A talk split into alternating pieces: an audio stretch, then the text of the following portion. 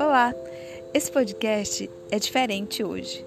Vou trazer para vocês uma crônica lírica que eu escrevi essa, essa manhã, depois de à noite ter acordado em meio à noite e ter sonhado com meu pai.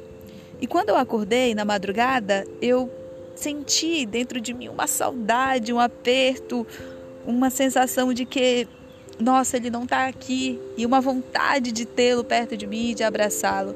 E eu sei que nós, filhos, quando crescemos, somos acometidos por esse sentimento de quando saímos de casa e sentimos saudades e falta do nosso pai, da nossa mãe.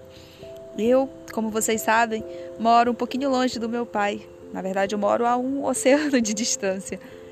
E inspirada por esse sonho e mais ainda por Eugênio de Andrade, eu acordei com o desejo de expressar em palavras aquilo que eu estava sentindo. Então saiu a crônica, curta, porém cheia de sentimento, meu pai não está no quarto ao lado. Abre aspas. Vai crescendo, meu filho, com a difícil luz do mundo. Fecha aspas. Eugênio de Andrade. Tuas palavras, Eugênio, reproduzem a voz dos nossos pais. Não raro ouvimos deles os mesmos dizeres, de maneira mais rude, talvez, às vezes mais serenamente, pode ser. Mas eles sempre irão ecoar o sábio conselho. Hoje, crescida, acordo e quando finalmente me reconheço, lembro quem sou.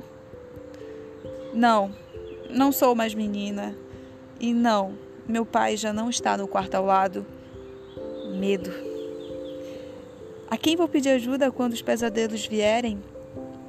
E quando meus planos derem errado, quem vai me apoiar? A certeza de que ao levantar, pai, tu estarias na tua rede a ver o primeiro telejornal me afagava. Em mim, a sinergia do contato atmosférico me enchia os pulmões. Então eu saía. É, agora me custa levantar.